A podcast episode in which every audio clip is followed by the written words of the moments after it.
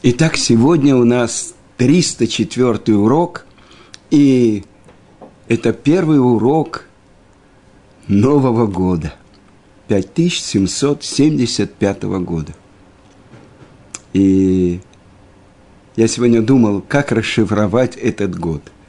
И чтобы это был год служения Творцу. Абодат Ашем. Айн Гей. И так как мы находимся посредине десяти дней раскаяния, великих десяти дней. Очень важная вещь, которую мы делали совсем несколько дней тому назад. Великий грозный день Рош Ашана, главы года. Когда мы с вами, мы, евреи, вчера может быть, вообще не знавшие про то, что есть такой день. Сегодня мы присоединились к еврейскому народу. И через нас Творец проявляется в мире как царь. Одно из объяснений Гаон объясняет, что когда коронуют царя, трубят в шофар. И кто его делает царем. Мы с вами. Кто мы такие? А это через нас. Он проявляется в мире как царь. Какая важная роль у нас с вами. И многие забывают, что первые дни Роша Шана – это тоже включаются в 10 дней раскаяния. Но ведь нам запрещено в эти дни говорить, э, вспоминать наши грехи – чем же раскаяние в Рошашана? И вообще известный вопрос, который задает Рабыцроль Салантер. Надо было бы, чтобы было все наоборот. Сначала был Йома Кипурим, день очищения, как стирка, отбеление всех грехов. Десять раз в Йом-Кипур мы произносим «Ведуй», раскаиваемся во всех грехах, которые делали. А потом будет день суда, когда мы чистенькие. И многие мудрецы отвечают на этот вопрос. Ведь в этот день мы поднимаемся на самую высокую ступень, слыша шофар – который соединяет нас с источником жизни, поднимает нас, связывает нас с корнем нашей души. После этого, после того, как мы поднялись, после того, как мы сказали, нет у нас другого царя, кроме тебя, мы говорим 13 качеств милосердия каждый день, говорим слихот ночью. И просим Творца, чтобы Он очистил нас, чтобы подойти к этому святому дню, самому святому дню года – в Рошаша, в Йом-Кипур, когда мы не едим и не пьем, одеваем белые одежды, не, не носим обувь. Почему? Потому что в этот день мы как ангелы, которые не нуждаются во всех этих вещах. А в чем мы нуждаемся? Только чтобы Творец очистил нас. И это только благодаря тому, что в Роша Шана мы поднялись на такую высокую ступень. А теперь мы должны очиститься, подготовиться. И я не могу не рассказать мы ведь учим с вами про те ступени, по которым человек поднимается, чтобы приобрести Тору. И мы учили с вами, как надо отдалиться от гордыни. А следующая ступень говорит про то, что нужно, чтобы человек не гордился даже своей учебой. И это вопрос, ведь на самом деле это великая роль, самая великая роль человека в мире – быть еврейским мудрецом. Как называется еврейский мудрец? Талмид Хахам, ученик-мудрец. И задает вопрос Равмойше Род, Родзенштейн. он был Машгиехом Ешивы Лодзи. И в своей книге «Исудей Адат» он спрашивает, мы уже много раз во время уроков цитировали то, что написано у пророка Ирмияу. Ко амар Ашем. Ад аль итхалель хахам бехохмато. В аль итхалель гибор бегвурато. В аль итхалель ашир беошро. Ким базот из алель амис халель. Аскель в йоде оти. Так говорит Творец – чтобы не прославлялся мудрец своей мудростью, и чтобы не хвалился герой своей доблестью, и чтобы не возвеличивался богач своим богатством – но вот этим, чтобы прославлялся человек. Чем? Постигая и зная меня. Так вот, говорит Рав Ротштейн, о чем говорится? Не про тех людей, которые находятся вне Торы, вне Бейт-Мидраша, не тех, которые вообще не имеют отношения и не знают, что всего несколько дней тому назад каждого из нас брали и рассматривали, что он из себя представляет и какой год ему предстоит. А о чем говорится? Это то, что мы учили, то, что вначале мы учили, то, что сказал Бензома. Кто называется мудрец? Тот, кто учится у каждого человека. Тот, кто любит саму мудрость. Кто называется героем? Тот, кто подчиняет свое дурное начало. Кто называется богачом? Тот, кто доволен тем, что у него есть. И вот это все отодвигается. Мы же говорим, мудрец, чтобы он не прославлял своей мудростью. Чем? Тем, что он любит мудрость, тем, что он учится у любого человека даже который меньше его э, знает Тору. И вот он говорит, что этим не должен человек гордиться, прославляться. И вы понимаете, что это трудно. А чем? Только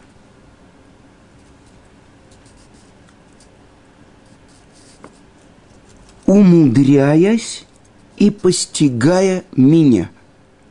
Сехаль – это разум, а скель – умудряясь, вайодеоти и зная меня. Как мы можем умудриться и постигать Творца? И объясняет это Сифри. То, что мы говорим каждый день в Шма Исраэль. Вадибар табам, вышинантам ливанеха. Что сказано – и говори этими словами и обучай их своих сыновей. То есть, благодаря этим словам, то есть словам Торы, мы постигаем Творца, мы умудряемся. И вот этим можно прославляться. И что это такое? Один человек пришел к великому еврейскому мудрецу нашего поколения и получил от него благословение. И вот он встречает своего друга, и тот ему желает, вот как раз в это время, после Рошана, чтобы у тебя был хороший год. Я знаю, у меня будет год замечательный. Почему? Я получил благословение. Ну, все получают благословение, но это написано в Талмуде. Человек не знает глубину суда, насколько взыскивают с него. Он говорит, я знаю, у меня будет замечательный год. Он говорит, ну почему? Он говорит, я тебе расскажу. Все, кто приходили к этому большому еврейскому мудрецу, и просили благословения, просили, чтобы найти шедух своим детям, чтобы было здоровье у своих близких, чтобы у них было пропитание. А когда я вошел, он спросил у тебя, какая у тебя просьба? И я сказал, у меня два сына. И я буквально несколько лет как начал соблюдать заповеди. Я был на семинаре Арахим, и я приблизился к Творцу. Я сделал чуву, раскаялся, а мои сыновья еще остаются э, на своих путях. Ну, и еще у тебя есть какие-то просьбы? Личные. Да, у меня есть личная просьба, чтобы я помог другим тоже открыть Творца, приблизиться к Творцу. И этот большой мудрец заплакал и сказал, Творец, посмотри на своих сыновей. Всего несколько лет, как он исполняет заповеди и учит Тору. У него нет никаких просьб, ни богатства, ни здоровья, ни благополучия. А что он хочет? Чтобы его сыновья приблизились, и чтобы он был твоим посланником, чтобы приблизить других. Есть ли какая-то сила у сатана, чтобы обвинять? Несомненно, у него будет великий год. Но еще одна просьба была у этого человека чтобы Творец помог обрести ему и Раташем, трепет перед Творцом. И на это ответил мудрец, что на это нет благословения. Это все только в руках человека. Но если ты об этом просишь, Творец тебе это даст. Это то, что мы говорим. Этим может прославляться человек. Когда у нас есть полный выбор, жить, как будто мы хозяева мира, как будто мы цари. И тогда мы можем вытолкнуть Творца из нашего мира и быть полными хозяевами своего, своей клетки, своей тюрьмы, которая заполнена полностью нашим эго и нашей гордыней. Либо мы можем принять его власть и провозгласить его царем над собой, а потом над всем миром. И это выбор. И десять дней раскаяния. Хофицкайм приводит такой пример.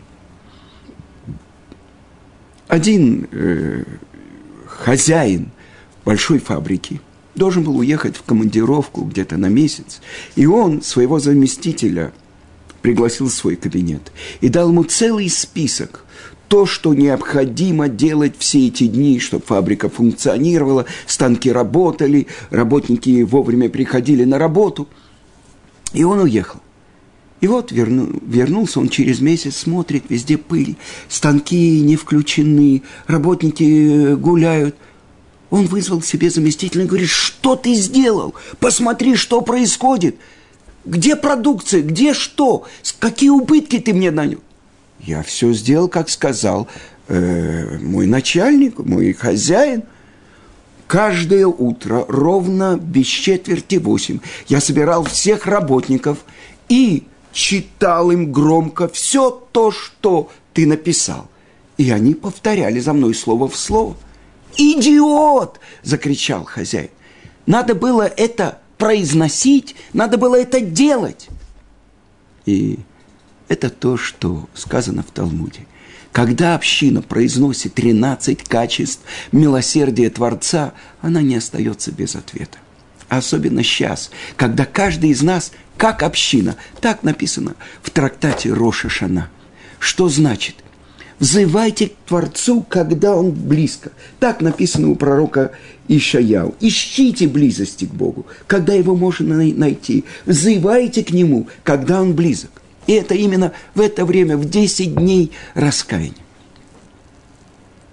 Но как же мы реализуем мы же произносим каждый раз 13 качеств милосердия. Ашеем, Ашеем, Рахум Ханун, Эра Хапаева. Произносим. И это то, что сказано. Мы должны не произносить, а реализовывать. Как он милосердный, ты будь милосердным. Как он всепрощающий, ты будь всепрощающим. И я знаю, что мой учитель Равицкак Зильбер, кого он сторонился? Людей с принципами. Если я еду по дороге, и кто-то меня обгоняет, я должен его обогнать и поставить на место. Понимаете, это самое... Э, кто король дороги? Наоборот, сказано, разбитое сердце и приниженный дух Творец не отвергнет. Что это значит? Ведь так часто э, столько конфликтов у нас с людьми. И вот то, что учит нас эти 13 качеств милосердия. Если ты простишь и не будешь конфликтовать с тем, кто даже тебя оскорбляет, который ведет себя. Сказано так, что тот, кто закрывает рот и не отвечает на оскорбление – даже ангелы не могут видеть ту плату, которую он получает. И это великие вещи. И сколько раз человек оказывается в ситуации. Вот сейчас я ему скажу, я его поставлю на место, я его прижму. Кто здесь важнее, я или... И вот то, что мы учим, Тора, сказано, не гордись той Торой, которую ты учил. Потому что если ты представишь, сколько еще ты не выучил, какой безграничная мудрость заключена в Торе. И, может быть, каплю, одну маленькую каплю ты положил себе на язык и попробовал из этой мудрости.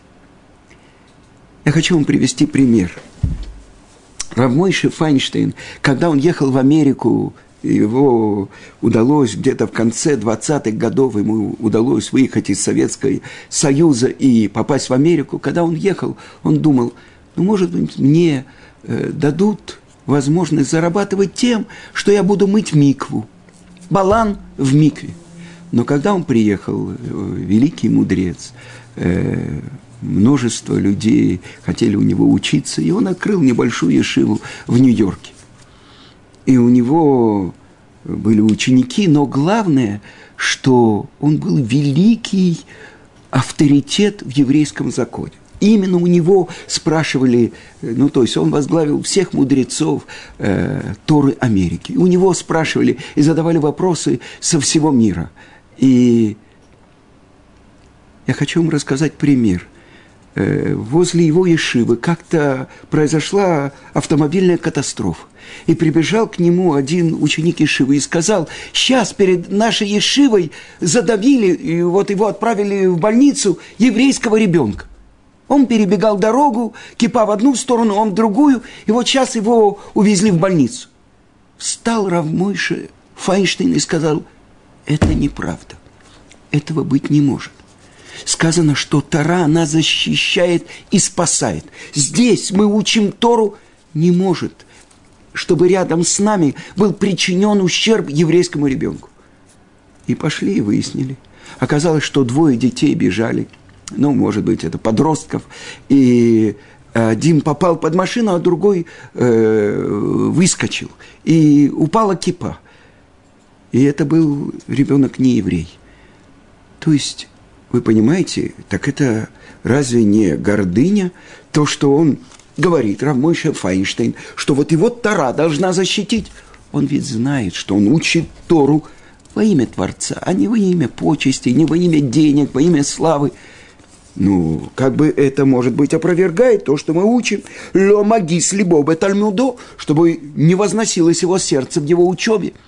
И я хочу вам привести еще один пример – про Раб Мойша Файнштейн. И вы понимаете, что мы сказали вот этим, чтобы славился человек, умудряясь и постигая меня. Но как? Ведь у нас есть на одних скрижалях заповедей между человеком и Творцом, а на других между человеком и человеком. И как проверяется то, насколько как человек себя ведет по отношению к другому еврею – проверяется его мудрость и его близость к Творцу. И я хочу привести вам пример. Один из его учеников после урока, он ждал в своей машине Равмойша э, Файнштейна и отвозил его домой.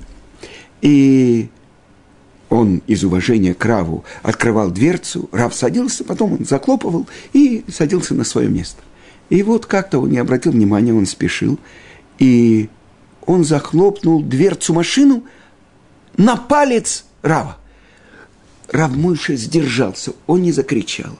И когда этот ученик обошел машину, он успел открыть машину и выдернуть руку.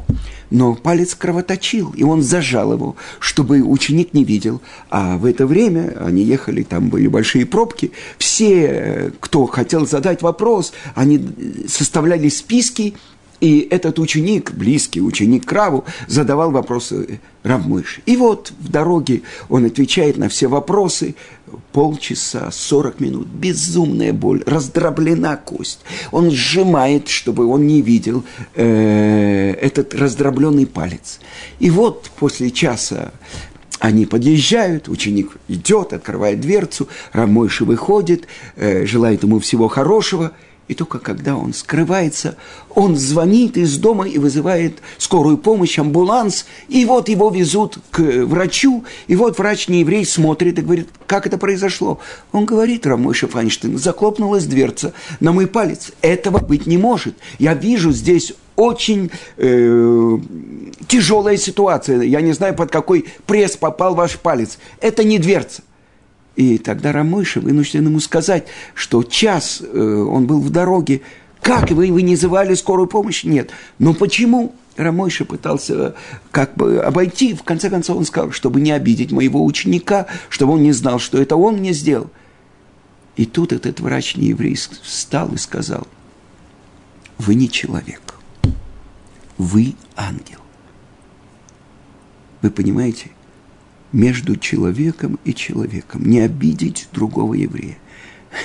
Может, вы уже слышали, как на одном уроке Равицкак давал урок. И обычно он прибегал откуда-то, и часто он не успевал утром позавтракать. И его ученики спрашивали, сделать ли Рав э, кофе? Он говорил, да. И вот как-то он был в каком-то доме, это э, один мальчик спросил его, сделать Раву кофе? Он сказал, да. И вот все обращают внимание, Равиц как э, глотнул кофе, посмотрел внимательно на мальчика и продолжил урок. И так время от времени он пил это кофе. Потом э, этот э, молодой человек спросил его, а сделать еще кофе? Ну, можно. И он сделал еще, и сделал себе.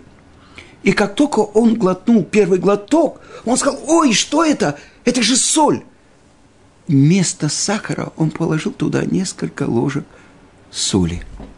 Чтобы его не обидеть, Равицкак пил эту, этот кофе. И когда он сказал, это соль, и он понял, что у Рава соль, Рав Ицкак сказал, вы знаете, да, это соль, но мне врачи запретили э, употреблять много соли. Вы понимаете? То есть, чтобы не обидеть другого еврея. И это только когда человек учит Тору, умудряясь и постигая Творца. И я хочу привести вам то, что, может быть, еще одну э, историю, а может быть, сейчас посмотрим.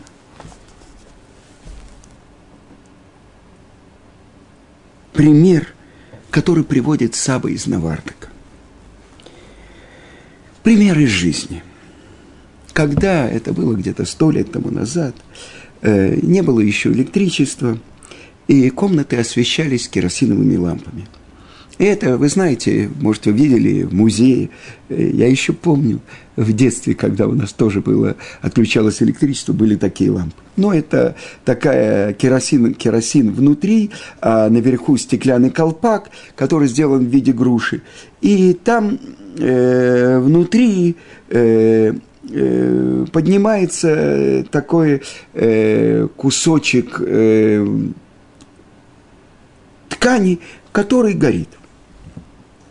И множество бабочек, комаров, мух, мошек э, притягивало этот свет, и они спускались в лампу.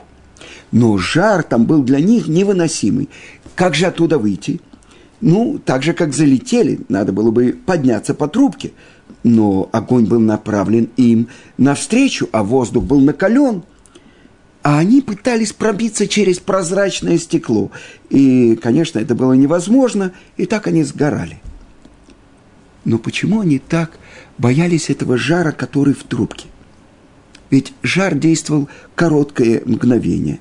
И тогда бы, если бы они поднялись до конца в горящем воздухе этом, они могли бы выйти и вылететь. Но они не могли стерпеть вот это маленькое мгновение, и тогда они теряли жизнь в этом пламени. И так написано в книжке Ховата Левовод. Шара Чува. Ворота раскаяния. Кто хочет исполнить волю Творца, пусть войдет через узкий проход, в котором проходят те, которые даже готовы на принятие страданий. И вот, тот, кто готов всем сердцем вернуться к Творцу, пусть он проходит через этот узкий проход. Это то, что говорит царь Давид. «Из теснин возвал я к Творцу, и ответил меня, и вывел меня на простор Творец». И это то, что сейчас мы находимся перед святым и великим днем Йома Кипурим, днем очищения. И написано в Мишне, в э, Йома, трактате Йома, кто очищает вас? Так говорит Раби Акива. Отец ваш, который на небесах. Он ваша миква, он ваш очистительный бассейн. И сказано так, что курица, она валяется в грязи и так далее. Она, казалось бы, самая грязная и так далее. Но вот она на солнце, высыхают все эти комочки грязи. И она делает такое движение всеми своими крыльями, всеми своими перышками. Она трясет, и все эти комки грязи сходят с нее. Сказано так, что этот козел отпущения, который отправляли в место и сбрасывали с высокой горы. Он очищал в этот день весь еврейский народ. Как будто силы нечистоты получали свою жертву. Я слышал от Гаона Равмой Шапира, который объяснял – что самое глубинное желание еврея только исполнять волю Творца. А все, что мы падаем, пачкаемся, даже в грязные лужи попадаем, это только внешне. И вот тогда мы отдаем это, как в химчистку, и очищаемся, и поднимаемся из любви к Творцу. Аскель в Йодея вот и, умудряясь и постигая его, мы поднимаемся на новую ступень. И тогда мы вырастаем из этих одежд, в которых мы были вчера. Вчера были грязные одежды. Кто очищает нас? Если мы видим грязного ребенка, который, извините, сделал в штаны, или кто берет его? Или отец, или мать. И что они делают? Они снимают этот подгузник. Они берут его под кран, они моют его. Это их ребенок. А все другие отворачивают нос. Так вот, Творец говорит, возвращайтесь, сыновья шаловливые, я очищу вас. Это великий подарок от Творца, который мы получаем. И это дни, по которым мы приближаемся. Ищите Творца, когда Он близко. Он рядом. Вот сейчас мы должны сказать перед Ним. Да, мы грешили, мы приступали, но мы хотим очиститься. И сказано так в Талмуде. Тот, кто хочет очиститься, Творец его очищает. Что в наших руках? Только сказать, Отец, очисть нас, подними нас. Мы твои дети, чтобы все мы были записаны и скреплены печатью на год